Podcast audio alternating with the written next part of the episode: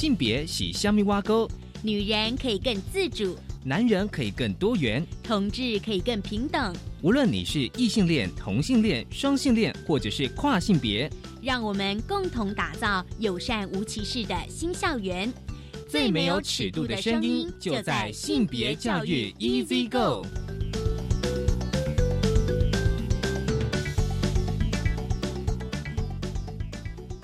Hello，大家午安，欢迎收听教育电台性别平等 E Z Go，我是文龙。不晓得这礼拜大家过得好吗？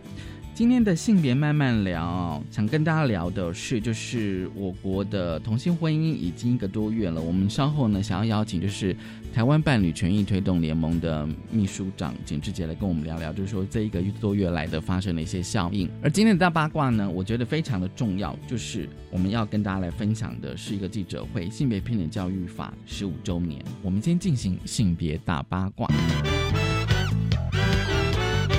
性别大，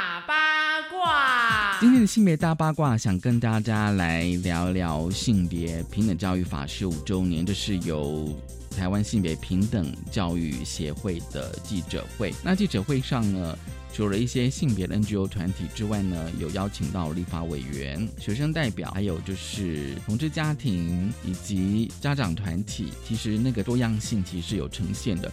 大家知道，就是今年的六月三号是性别平等教育法公布实施满十五周年，也是司法院释字七四八号解释是刑法公布满一个月的时间哦。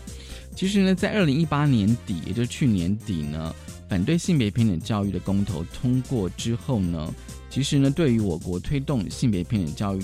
是有重大的犯错哦，而且公投结果也显示，就是说多数的民众哦，其实他们对于性别平等教育内容是不太了解的，当然也会令一些现场老师担心说，我们友善校园的网络是否会出现了漏洞。所以呢，性别平等教育协会他们有五个呼吁，我觉得这五个呼吁其实是相当重要。第一个就是性别平等教育应该要恢复课纲重大议题的地位。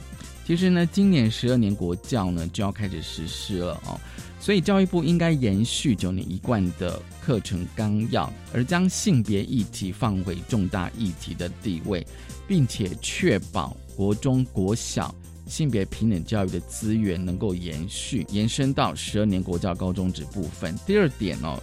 就是教师的专业自主权，这个其实我们就一直不断的在做的工作，就是教育部应该将性平教育纳入师资培育以及在职进修的必修课程，促进老师的教学专业发展。也就是说，至少要让老师有性别意识、性别平等教育的职能，他才知道怎么教啊。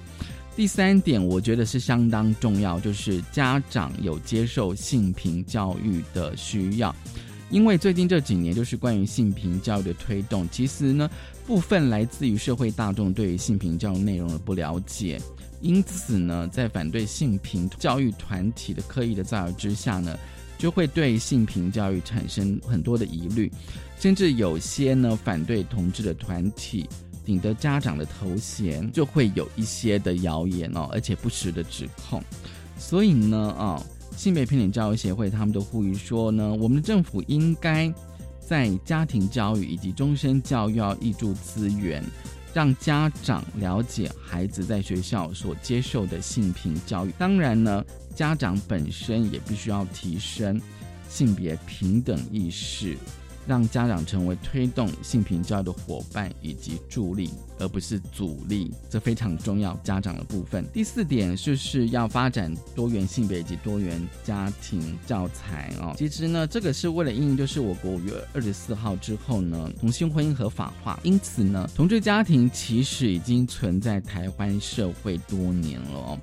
所以呢，哦，我国呢应该将多元家庭的图像纳入学校教育，也就是说，未来我国如果就是在教科书要教婚姻与家庭制度的话，除了异性的婚姻，应该也要介绍同性婚姻。第五点，我觉得非常重要，因为选举到了，所以呢，不要将反对性平教育的言论当作政治筹码。其实过去几年哦，性平教育变成了政治。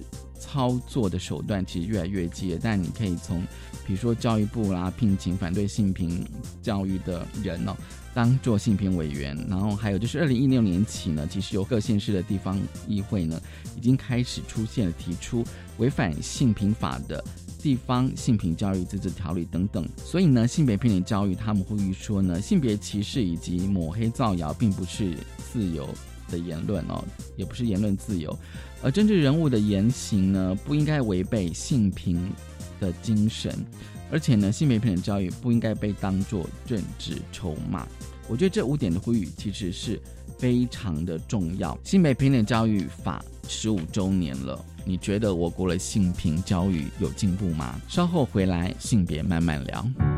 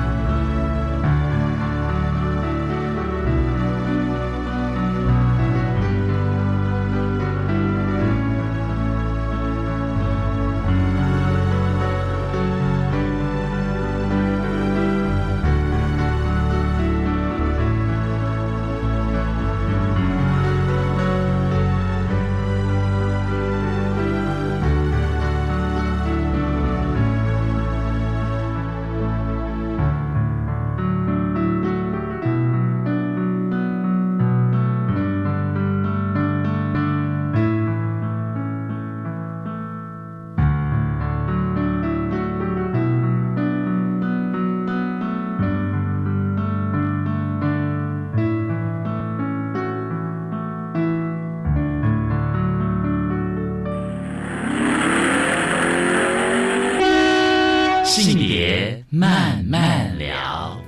欢迎再回到教育电台，性别平等一这个，我是问了，我们现在进单元性别慢慢聊，今天慢慢聊，跟他聊什么呢？今天慢慢聊，我觉得是聊一个，我觉得大家最近都一直在持续关注的，就是我国呢，在五月二十四号之后呢，同性婚姻合法化，只要是同性伴侣呢，都可以到户政事务所去办理结婚登记。可是呢，结婚之后呢，难道就没有问题了吗？我觉得结婚之后，通常应该会衍生了一些的问题哦。因为其实，在我国，就是说，如果是跨国的伴侣，要看就是你的同性伴侣的母国是不是那个他同性婚姻是不合法化哦，来决定你这个婚姻是不是在在台湾是有效的。然后另外就是说哦，就是呃，在之前，其实，在二零一一五年哦，就是高雄市政府呢率先开放了，就是同性伴侣这个住。记的制度呢，其实也取消了。所以呢，今天我们想要聊聊说，其实，在同性婚姻合法化之后呢，我觉得其实你再仔细的去观看的话呢，有些制度是有一些些的更动。所以今天很高兴我们邀请到了台湾伴侣权益推动联盟秘书长简志杰，志杰来跟我们聊这个议题。志杰你好，嗯，王龙好，然后各位听众朋友大家好。志杰，我可以问你一下，你觉得这一个多月来的气氛有什么改变吗？五二四之后。气氛吗？我觉得同志群体感觉是蛮欢乐的。可是我另外看到一个我自己觉得很重要的问题，就是大家发现这一个月来有非常多的歧视性案件冒出来。那呃，我会这样想，我会觉得这不是因为同婚通过后才有的歧视性案件。不论你是在校园里面的霸凌，还是在工作场所霸凌这个双性人等等之类的哈。那或者是课堂上面老师的这些不当的。呃，教材或者是不当的考题，这个是早就就有的。可是我觉得是同婚通过之后，第一个就是大家比较有意识了，而且我也觉得比较敢讲，然后第一个，第二个是我也觉得大家终于终于可以把眼光从婚姻这个。非常基本的事情移开了，我们终于有其他的时间，有更多的精力来关注在呃我们的生活各个层面发生的歧视性的案件。对对，所以这光是一个月，我想我们至少在脸书上面已经被洗版了好几次的各种歧视的事件嘛。哈，对，所以我们也都蛮关注这些后续的发展嘛。就是每一个歧视案件后续的发展，我们大概也都蛮关注。嗯嗯，志杰，你一开始呃就是提到这些歧视性的案件了，我。觉得不管是在学校或者是地方的议会，对。可是我觉得会不会是一种有些人他没办法接受同性婚姻的一个情绪上的？OK，我觉得我觉得在议会是的，议会的发言非常明确的，就是在同婚通过后，那议员其实有一些。我觉得很情绪性的发言，可是我刚刚说的，比方说双性人在工作场所的歧视，比方说在校园霸凌，对对，或者是老师这个不当的教材跟考题，这是本来就一直都在的。我觉得这个好像跟同婚有没有通过关系就不大，可是它是真的一直在发生的事情。所以这个也是就是说要持续的去努力这样。必须，而且真的必须深化对于歧视的看法，因为其实我们后来看到几个，例如说好，还有一个是医疗的。哦，对医疗。对，那我后来都有一种想法，就是说，像比方说这一个所谓的柯达饭店的这个案子，或者是医疗的这个什么要消毒的这些案子，他们恐怕都不觉得自己有歧视，他们甚至都会觉得啊，有一点处理不当。但是对他们来说，似乎对于所谓的性别是一个隐私，以及你不能因为一个人的性别就给予差别对待，或是他在那个偏见之深深到他觉得。这是一个理所当然的事情，我这样做没有什么不对。那像这样子的东西，反而是根深蒂固的，他会需要去沟通对话，并且去化解。要不然的话，其实案件就会不断的发生，不断的发生。对，不会因为说同婚过了就天下太平，绝对没有这件事。我觉得其实。有时候我有一点点的逆向思考，说会不会是同婚过了之后，这些东西会更加的，会更更多的跑出来？我认为会。那所以我说，我我的觉得原因不是因为过去没有，而是因为人们愿意把它说出来。嗯嗯嗯因为过去我们知道非常多，例如说跨性别在工作场所的歧视案件，他们是不说的。对。因为就摸摸鼻子算了。但是现在大家愿意说，而且不止愿意说，网络因为终于可以离开同婚议题了，所以网络开始关注。所以一个 case，他只要在网络上面说，大家就会帮他放大、帮他传播，然后我们就会发现，我们就会知道。但是以前其实这些人，也许他在什么地方诉说了，我们甚至都因为大家都在关注。同婚议题，然后就没有没有看到他们的声音，那也许这事情就就没讲了就没了。对，所以我觉得这是好事啦，就是说这是好事。不过你刚刚有提到，就是说可能对于歧视者，就是歧视的人，他没有意识到，他完全不知道自己这样做不对。嗯，对。就像我还是觉得柯达没有发现他错在哪里。对。他到现在的声明都还是说他处理不当，但是他甚至没有意识到他这样做其实是严重的侵害了一个人性别的隐私。对，他甚至不知道双性人是什么，他也不知道他错在哪里。对，所以我觉得这个其实恐怕要更多的教育。不过有时候我都觉得说，不管是哦，比如说职场上的主管，或是学校的老师，甚至是校长这样子哦，就是说他们是不是有这个意愿？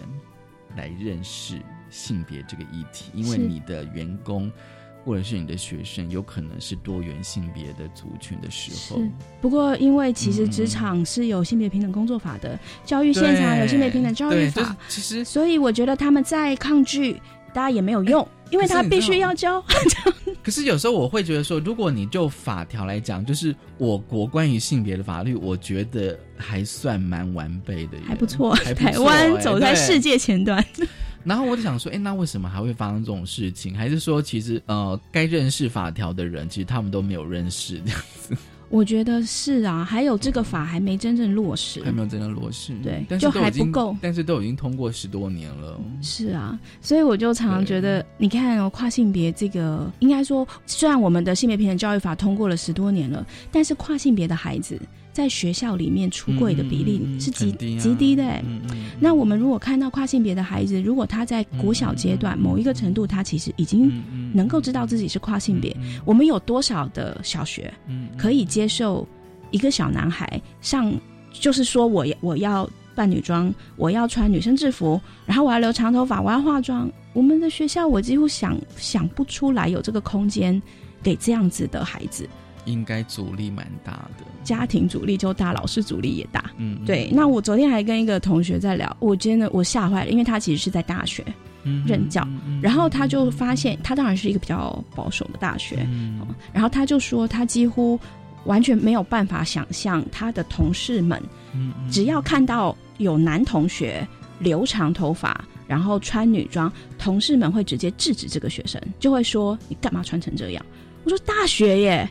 就是大学了，连教职员都是这个态度，这让我超级惊吓呀！就是哦，我们的性别平等教育法竟然是自己，你知道吗？你说刚刚我们有提到，就是说，就是在我国的呃关于性别法案很健全，然后我们也就是说，呃，是亚洲第一个同性婚姻合法化的国家。可是有时候你会看我们的管理。不管在职场或是在学校管理，其实有时候是很落后的。其实是就是没有对，然后有一点形式化嘛，就是说形式化。然后 OK，我要上性别平等教育的课程，我就上四小时，四小时这样上。我有一个机制，可是我就只收，例如说呃有性骚扰案、性别歧视案，我就收。对对对。但是明明我们的法条里面、法规里面是要求。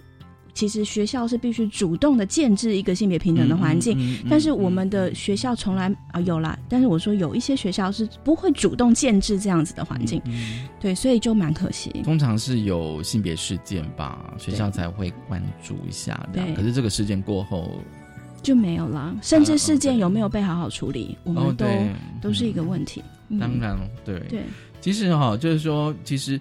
我觉得志姐开了一个很好的头，因为有时候我哦，就是说，并不会因为一个一个法案三读通过，好像真的就天下太平这样，然后大家都过得很 happy，就是王子跟王子、公主公公主从此过幸福快乐的日子这样子。对，更何况还有人连王子跟王子、公主、公主还不能结婚，不能结婚啊，那就很悲惨了。对，还是很悲惨的哦。所以我们就是接下来想要讨论，就是说，其实。呃，在呃，在同婚之前，在五二四之前哦，其实我国还有一个就是同性伴侣住记的制度。对，那当然根据内政部统计，呃，大概有四千多对的的同性伴侣去注记。对，可是五二四呢，就是同婚过后，这个呃制度就。它应该说是废除吗？呃，是这样子，它不是叫做废除，就是说它目前只开放登记的对象就是台湾跟某一些跨国的伴侣，因为他们现在目前还没有办法结婚，对，所以其实我国就会变成是，如果你已经可以结婚的人，你就不能再登记注记了，嗯嗯，对，但是你还不能结婚的人，意思说我们国家因为法制不够完备，让你还不能结婚的人，那你就可以再注记。对，所以这个不是叫废止，其实它就是停止登记。并且说它是有条件的，应该是说，如果你已经注记的。你没去注销，那你就还是有，就是他没有把你的注，就是注记的这个东西销毁哦，他就是你还是留存着。那除非你去把自己的注记拿掉，拿掉。对，那但是有人还想注记怎么办？对对，就不行。那除非更不幸，就是你的伴侣其实是跨国，而且还是一个来自同婚没有合法国家的这样子的人的话，你们就还是可以注记。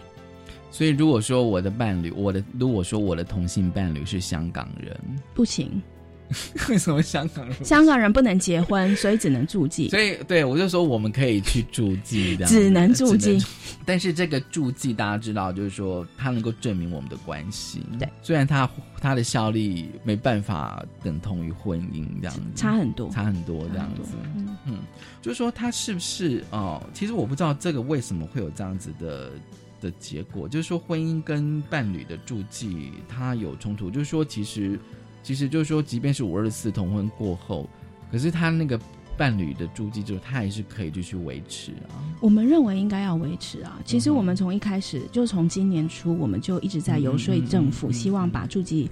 留下来，所以如果大家有注意到的话，就会发现其实呃台北市的几个议员其实都有质询，嗯，希望台北市府在五二四之后留下这个注记的制度。对，那我觉得也是我们在接触这些议员的时候，我们也是让这些议员可以了解为什么注记必须留下来，因为有一些人，尤其是同志，其实我们那一天很开心结婚的时候，我们就秀我们的配偶栏嘛，嗯嗯嗯，身份证出现了配偶栏这件事情。啊、一方面开心，但是一方面我相信对很多人来说是很大的压力，嗯嗯，因为说真的，不是每一个人都是全面性的出轨。对对，那配偶栏出现的时候，啊、其实那个时候很多的同性伴侣就来问我们说，嗯有没有一种可能性是我去登记结婚，但我家人不知道？为什么怕家人知道？因为他的户口其实很多人是不迁户口，他就一直留在自己的原生家庭。虽然他已经二十年住在外面了，但是他的户籍还是留在家里。所以他就说：“那我这边结婚了，我的身份证换了，那我的家人会不会知道？”可是那个时候，我们的户政单位都告诉大家说：“你当天可以不用拿你的户口名簿来，对，但是你只要结了婚之后，他们就会通知户长说。”你的下面的资料有变更，要去重新申请一份户口名簿。那这样不是就是户政单位会直接去跟你的户长说，嗯你结婚了？可能就是你的爸妈。哎，对对，其实那个对蛮多人来说压力是大的。嗯哼，那有一些人反而是在家庭是出柜的，但是他并没有在工作场所出柜啊。嗯，可是现在几乎所有的工作要缴交身份证，哦身份证对缴交出去，人事就知道了。会看你的身份证，对会看，对，所以这个就会让人事发现你其实是有配偶的。然后，如果配偶的名字就是很能够显示性别，哎，好像是男的，哎，好像好像是女的对对对，这个都会造成某一些压力。所以，其实我知道蛮多的呃同性伴侣其实是不愿意去登记，一个是出于压力，嗯嗯另外一个对他们来说就跟异性一样啊，多少人同居在一起很久，就是不要结婚，因为对他来说，婚姻的意义还有各种生活的条件，就是会觉得这个个这个不是婚姻，所以他就不要结婚。嗯所以对我们来说，这个必须留下来嗯的意思是我们终究要保障现在的不婚族，对，然后以及暂时还没有办法、各种条件还没有办法结婚的伴侣，你要让他有这个制度，嗯你要让他还是可以保有他的这个身份的确认。，对对，那更更多，我们就会觉得，我们一直希望这个制度可以开放给异性。嗯其实日本已经有，例如说千叶市，他的同性伴侣住记是啊、呃男女都可以的，所以他们，你说在千叶，日本千叶，他们的伴侣注记是开放给任意两个性别。同性跟异性都可以，是的嗯，对，所以其实像这样子的，我觉得像这样子的发展，我们本来也希望台湾政府其实是可以往这里走，嗯可是就有点可惜，中央政府一道命令就把这个注记就取消先说了，对，可是。老实说，我们有一点不开心，原因是因为注记其实是地方政府自己发起的，对，当初就是地方政府主动，因为你中央不立法，所以我们的地方政府就主动的开放了这个注记制度。结果现在中央政府竟然就一到就说啊，因为同婚通过了，所以我就把注记取消。所以我们某个程度上还是蛮鼓励地方政府，既然这个注记是地方政府能开的。你就把它开了，这样子，因为本来就是地方的事情，不是中央的事情，对，所以地方有权还是继续开放注记。那现在中没有可能透过中央一道命令就说，那地方一定要关关掉这个注记。对，所以我觉得还是有倡议的空间。好，我们先休息一下，我们待会哦，就是来谈说哦，就说这个注记的制度。好，我们先休息一下。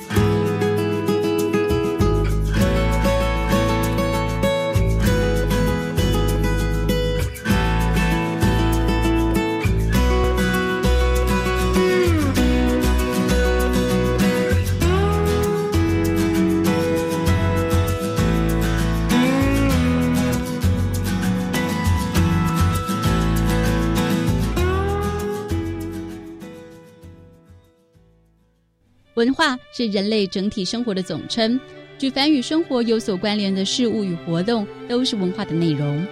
我们可以如何反思这些已经习以为常的细节，借以获得体悟与开展呢？哲学正是一门对所有事物进行反思的学问。我们将从艺术、语言、宗教、美学、技术与劳动等面向进行深度思考。欢迎走进文化与艺术的哲学之道，就在教育电台 Channel Plus 主题策展。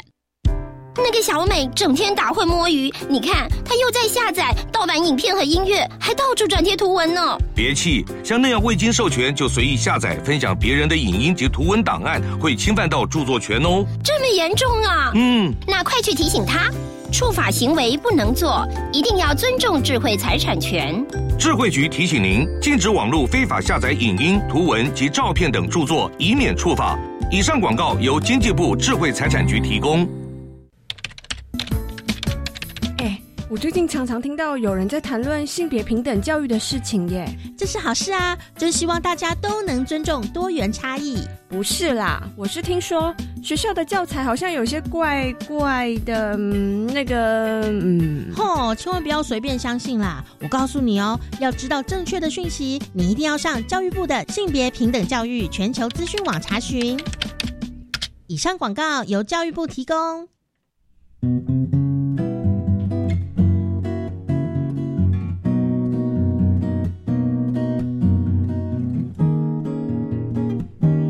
我是苏命苏米恩，你现在收听的是教育电台。Open your mind，就爱教育电台。耶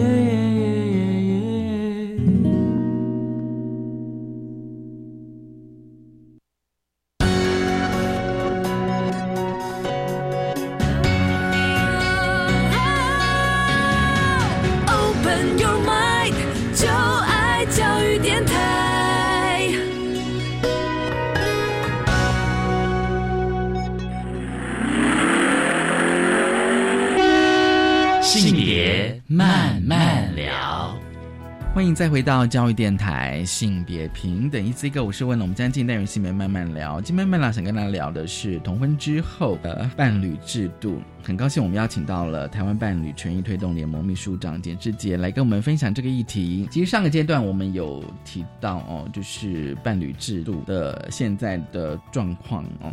其实我刚刚有有想到一个，就是说，我觉得好像呃，如果用比较感性的说法，就是我觉得人类的感情好像不能够用直线去思考，就是说，哎，我有婚姻之后，我的伴侣住记就取消了，对，然后呃，政府都会预设说，哦，今天不管你是同性或异性，你们想在一起，你们就结婚嘛？对对，差不多就是这个想法，对对，差 差不多就是这个想法，对。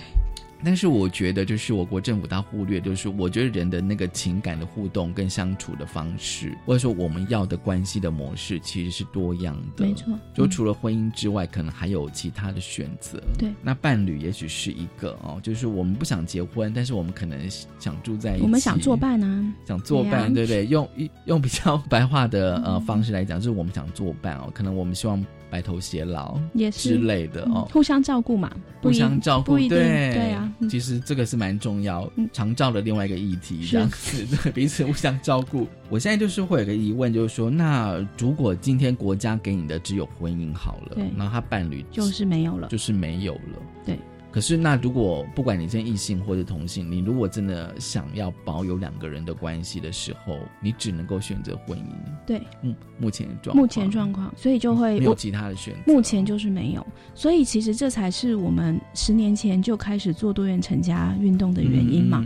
当时我们就已经提三套草案的原因，就是觉得人们又不是只要结婚，人们就是想要有一些人就是没有要结婚，他们就是希望的是伴侣的像用这样子的方式来保。让彼此的关系嘛，对啊，所以如果这个东西被取消了，同性伴侣助记对我们来说，离我们的伴侣制度已经非常遥远了。就是说，就是你们自己你的，我们希望的，我们希望的伴侣当然是有更多保障的，但是同性伴侣住记已经只是一个身份关系的，你只是能够去证明哦，我有身份关系，就只有这样子而已，都被取消。所以我觉得未来确实会发生一些困难，比方说什么呢？其实我去年我去年去开刀嘛，那我开刀的时候。大家就会在说啊，能不能签手术同意书？结果非常有趣啊，医生就来就说，那你明天开刀谁会陪你进开刀房啊？我就说那个我女朋友啊，嗯嗯，对，然后那时候秀文就在旁边，医生也没说什么，他就是跟我说，可是你们没有法律关系，嗯嗯，对我就说，可是我们有住记哦，嗯。然后医生就没讲话，他就说哦好，那就让他陪。这样。然后可是我隔壁床是一个小女孩，二十几岁的小女孩，一样，医生就问她说：“你明天开刀谁要赔啊？”她就说：“我男朋友要赔。”医生一样淡淡的告诉她：“你们没有法律关系。”嗯嗯，结果这个小女孩什么都不能说，她就只好说：“那我请我爸爸请假来陪吧。OK，好，那那是你就是你是不是？等一下，那你你的例子不是讲说，哎，那不就歧视异性恋吗？就说他们连一个伴侣的注记都没有。应该这样讲，当初确实在嗯嗯嗯去年，异性恋可以结婚啊，对那同性恋就是助记啊可是。如果说我们并就是我们还没有结婚的状态，我们只是男女朋友，就不能够签手术同意书。是，所以非常多的异性恋那个时候就会觉得说，那我也想要助记啊，嗯嗯，对，因为我也还没到结婚的阶段，对，但是我已经男女朋友到我开刀，我男朋友是要陪在旁边嗯的这种状态的人是很多的，所以对他们来说，如果有助记，其实当然是好的。嗯。那我的意思就是跟我们一直说的，就是很多人在还没有要进到婚姻前，对或者是他根本就没有要进入婚姻的人，他其实就是需要像类似这种伴侣的助记，让跟他一起作伴的人，其实是可以被证明他们有法律关系的。嗯对，所以我的意思是说，不是因为同性恋已经结婚可以结婚了，这个助记就可以把它取消。那对于异性恋来说，当然他一直都可以结婚，但是他们也需要助记。其实就是这个，就是一个大家都要用的东西嘛。不过现在状况就是说，现在就是我我不管你是同性恋异性，你都可以结婚了。对对，但是可能伴侣的注记，大家还是会有需需求，所以要留下来是这样。而且其实，呃，我觉得他的需求量是非常高的。嗯，怎么说？嗯，因为比方说，我们从二零一五年当时我们看的统计数据就可以知道，未婚女性，就是终身未婚的女性，我印象中。四十岁以上完全没有进入过婚姻的女性，大概已经到了两三成以上了。两三成是很高的数据耶。那我们那时候常常在跟我们的政府 argue，就是说政府从来不给同居的数据，嗯嗯也不做任何普查。呃，我们的人口普查甚至没有办法区分你是有偶还是同居，嗯所以政府在完完全没有掌控数据的情况之下，嗯但是我们又从基本人口数据可以看得出来，终身未婚的人这么多，对，那么这些人难道没有亲密关系吗？这些人可能是有亲密关系的，就是有那个在一起作作伴的人啊。那政府是不是完全等于是忽略了这一群明明他是实质上的家庭，实质上的家庭，但是我国政府却不保障这样的家庭存在呢？嗯其实这个都是违反国际人权公约的，因为国际人权公约要的是国家要保障人们自己组成的实质的家庭。嗯嗯所以我觉得这个政府其实是有责任的。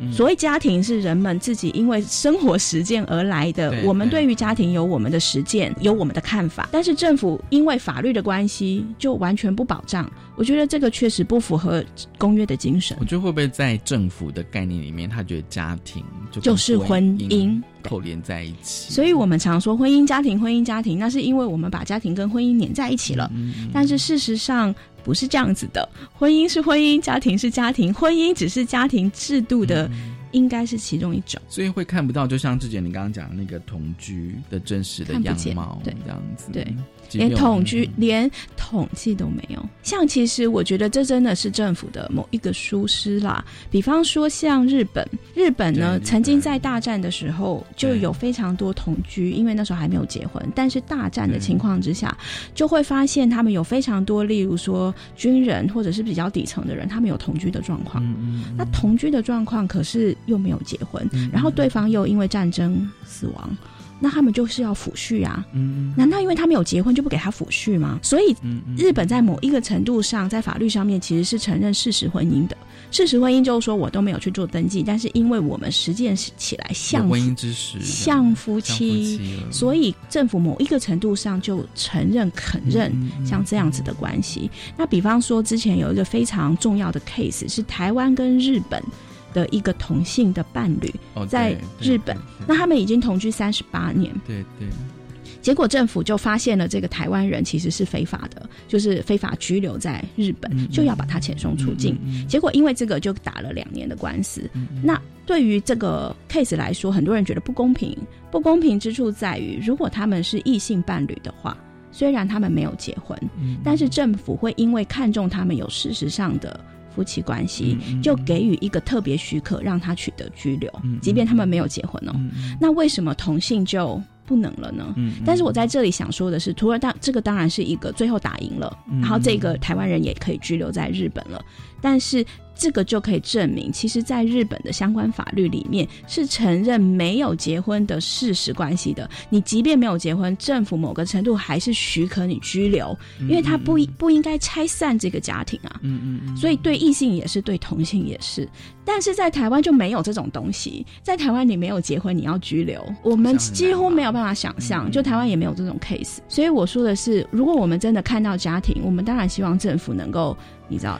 所以，即便如果说我今天跟一个外国人办理这个同性伴侣住记，他也不能够拘留，没有拘留啊，不给你拘留的许可，他还是要飞来飞去，他还是要飞来飞，他只是证明你有啊所谓的伴侣关系，但是所有相关配套法规全部都没有。嗯，所以这就是为什么跨国的同性伴侣到现在还在积极的争取他们的结婚权。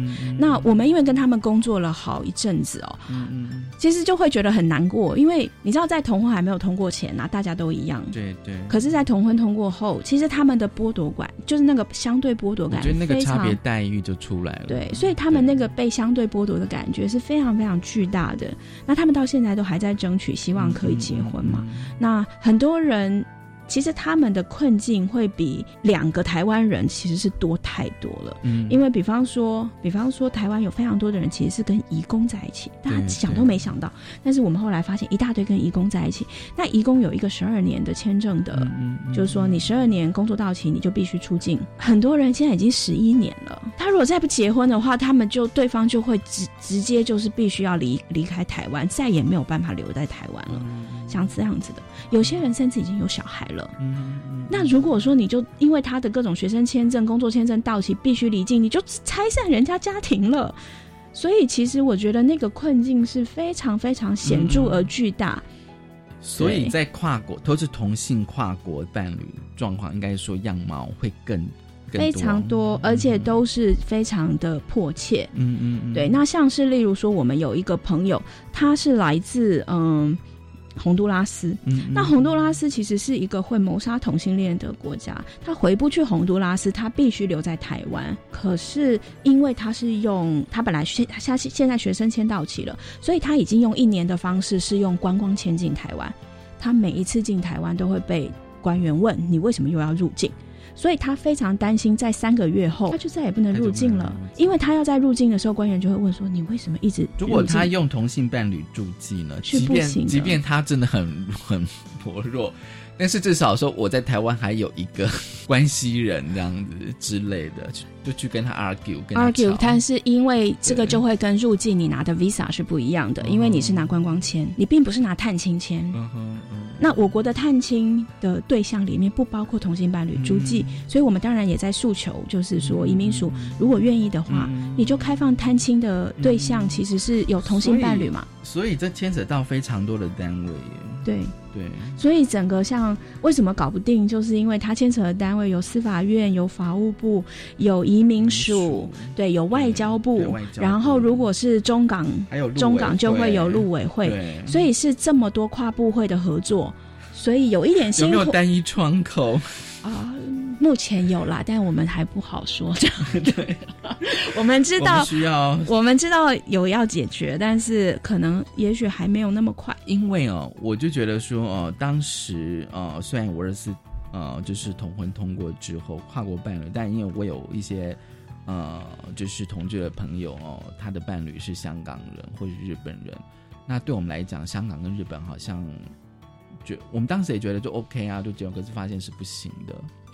对，那刚刚其实，在休息的时候，我跟志杰聊一下，说对于同性的跨国伴侣，我国目前是一国四制。对，一国四制。对，我我当时也是了解了一下，就是说，比如说，如果今天我的同性伴侣他的母国同性婚姻合法化哦，目前在呃世界上有二十六个国家或地区，已经二十七了，二十七又再加了一个，这样子哈、对，那基本上是没有问题的，嗯，对，没问题，基本上是没有问题。但是如果说我今天跟跟一个就是他的母国是不承认同性婚姻的话，那就不能结婚，不能结婚，但是可以有同性伴侣住进。对的。然后另外就是说，如果我的伴侣是中国人，对，就是中国大陆人，对，又不一样，又不一样，因为中国有一个特殊的关系，所以我们用的是《两岸人民关系条例》。但如果是用两两岸人民关系，到底算不算我国国民？它就是《两岸人民关系条例》，所以它是两岸关系。嗯、那如果是依照《两岸人民关系条例》的话，照理来说。其实就法律来说，他们的婚姻应该是可以的，应该是可以的。对，因为呃，如果是其他国家的话，就是依《涉外民事法律适用法》，对，那它就会是《涉外民事法律适用法》的婚姻要成立要件，要各该当事人本国法都成立。意思就是说，你的国家要成立，我的国家也要成立。对，那如果是《两岸人民关系条例》的话，是依举行地法。如果是依举行地法的意思，就是说，如果婚姻是在呃大陆举行的话，那就是依。大陆法，如果是在台湾举行，就是依台湾法。那意思就是说，同性的伴侣如果能够在台湾登记结婚的话，就是依台湾法，那就是可以的。或者是说，像内政部的说明说，第三地，第三地是不可以的，因为第三地的话就不是台在它的两岸的关系条例的包含内容。如果是台湾跟中国籍到第三地结婚，到加拿大去登记，OK，那。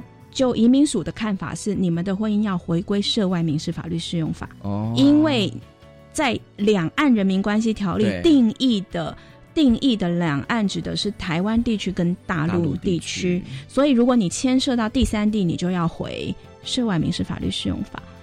所以当然，这法律上面就是非常的复杂。可是有可能，刚刚有讲说，哦、呃，如果说今天我的同性伴侣是中国人，那他他可以直接在台湾办理登记。现在不行，现在不行，因为就异性恋也不行，因为异性恋我们并不开放，呃，一个中国人直接在台湾登记结婚，因为。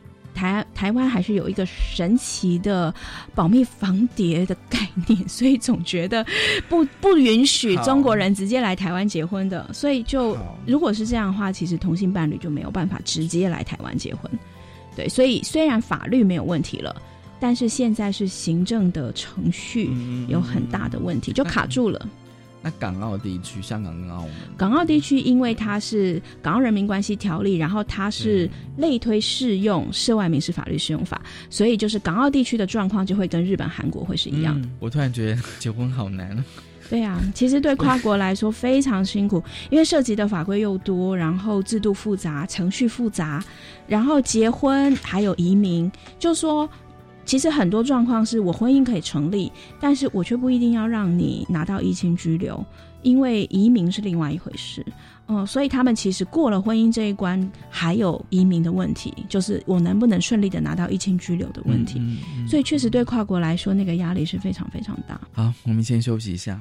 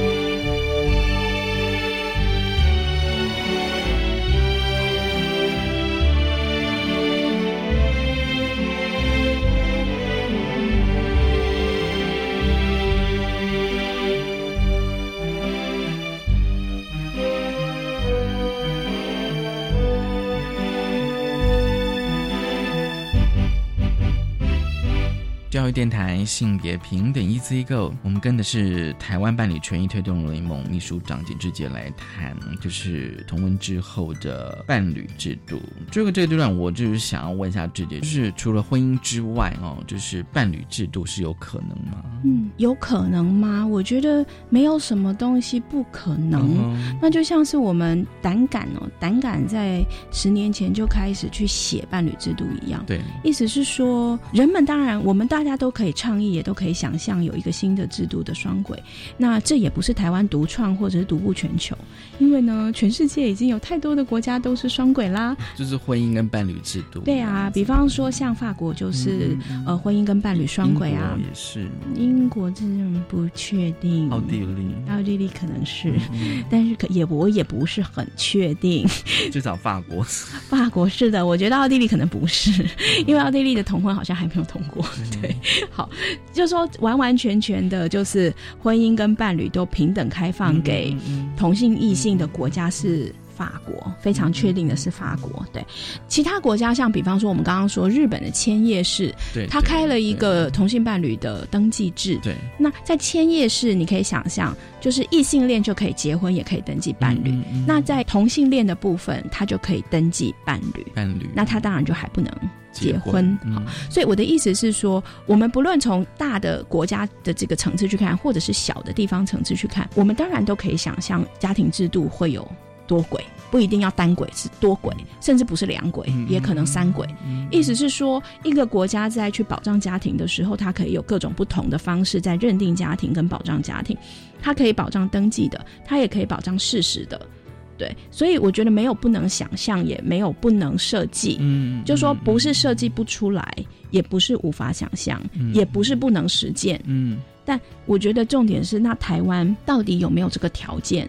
嗯可以去在这个时间点去倡议，或者是去我们开始去想，就是说我们开始真的来做一个社会运动，就是说我们要伴侣制度。我会觉得以台湾目前的社会条件来说，我会觉得还看不到希望。对我来说，如果伴侣盟在十年前就有人提出了一个伴侣制度，也许在下一个十年，我们当然不会放弃，但是我觉得我们不可能放弃去推动伴侣制度的。但是对我们来说，我们会觉得他的这个政治机会就没有婚姻那个时候那么的明那么明确，因为婚姻制度是我们看到的是整个社群准备好了，而且觉得必须要的。但是伴侣制度。并不是你一高，你登高一呼，所有响应。我们要伴侣制度，然后大家都会说：“哦，我也要。”其实没有的。其实有时候我也在想一件事，就是说很多人进入婚姻、离婚，然后离开了婚姻，他会不会需也是觉得说，即便我今天是单身，或跟跟跟另外一个人在交往哦，啊，那我们可能就是。不想要婚姻的时候，我们是不是也希望有一个保障的一个制度？可是那制度是什么？是什么？就大家可能都还在想象当中。对，所以我们在十年前开始推这个制度的时候，只要我们能够好好的跟，例如说某一个班级的人谈，或是某某跟一个小社社群的人谈，大家就可以想象，而且大家会觉得需要。就是需要，但是尤其谁需要？我们如果到社区大学去谈，所有的中年女性都超欢乐的，就会说：“我可不可以不要结婚？我要这就是我要这个制度，是伴侣制度的基本盘，要掌握。是刚好中年呃离过婚的妇女，可能她觉得需要的是一个非常需要制度，这样或者是她也还没有离婚，但是对她来说这个婚姻太压迫了。他如果可以有一个新的东西，就是新的制度可以进去，他也非常需要。对，但是这群人是不是一群可以有能动性的人？是不是像同志一样？你知道，同志在推动这个制度的过程当中，他的那个动员力，还有他的那个，你觉得那个能量是那个能量累积爆发这样？那个能量，如果我们想象中的群众其实是中老年的女性的话，那这一群人愿不愿意出来？至少他出来说我要嘛。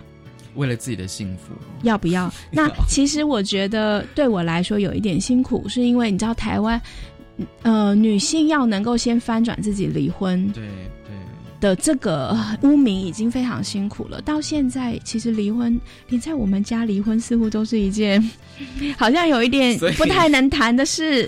那你要一个女性离婚的女性，或者是一个。不婚的女性出来说：“我不要，我要伴侣制。”我觉得就是说，会不会也在年轻世代可以可以慢慢的去接受这样子，就是那制度的多元的关系这样子，然后再就是对婚姻的想象，就是说我可能进入婚姻或然后也离开了婚姻了，但是我有时候在想说，就是说会不会这一群人他是隐性的？它是潜在在社会各个阶层这样，只是说可能没有办法变成像同婚那样子这么大场。然后再就是说，我觉得我们对婚姻比较容易想象。当然，对，就说那是因为那现行的制度，对，那是现行的制度，对。可是你知道，其实我小时候经常会听到我妈会说谁跟谁在同居，嗯。就是说，这个经验其实是不陌生的，不陌生，对，是不陌生。但是那个同居的词，也许可能在二三十年前它是有污名的，非常污名。对，而且不一定说 他可能说到丁哎啊，他们就在一起。对，然后对，不管是同性或异性哦，就是说觉得说啊，你们在同居，好像是见不得人这样，非常见不得人。对，可是我不知道说时代在进步，会不会认为说，即便只有我们同居，也是我们的选择，但是。国家也应该保障我们的同居关系。照理来说是的，但是我觉得到现在同居还是有一点说不出口。说不出口这样。我觉得对年轻人来说可能还好，但是他们的长辈在说啊，我的女儿其实这跟她女朋友、跟她男朋友住在一起，这个话我觉得对长辈来说还是有一点难以启齿。对。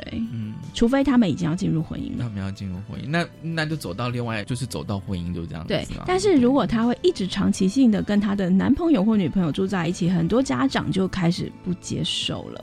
大概几年后，大概一定会逼婚嘛？一定会逼婚。但是当然有过不逼婚的，不是没有。但是我的意思是说，那还是极少啊。所以你自己觉得说，台湾如果要走到伴侣制度啊，因为因为我知道说，伴侣盟其实你们拟了一套的伴侣制度的草案。嗯，那那个草案现在那草案还在那儿，还在那。大家欢迎大家拿去用。对。你觉得台湾是有可能的？暂时，暂时是有，暂时，但是可能暂时我不知道，知道，但是也许过几年，十年、二十年后，也许可能不要这么久，我们十年、二十很久，我没有这么悲观，但是我我现在不乐观，但是我觉得也许几年后再看看，再看看。嗯，今天真的很高兴，就是志姐来跟我们聊聊，因为我觉得一个婚姻制度哦，它合法化之后哦，我相信它背后哦，就是应该还是会有一些效应，甚至会衍生一些问题出来哦，比如说像今天我们谈的。跨国的同性伴侣，我相信那里面有非常多更细细致的问题必须要谈哦。那当然，今天我们还聊到就是伴侣制度的可能性。嗯，谢谢志杰，谢谢文龙。其实你只要一直说下去，就有可能啦。对啊，对，就是要一直不断的谈，不断的谈。对啊，对。那三十年前，谁知道我国同性恋终于可以结婚了呢？就是啊，那不是一直说一直说就成了吗？对。谢谢志杰，谢谢文龙，谢谢大家收听今天的性别平等，一次哥，拜拜，拜拜。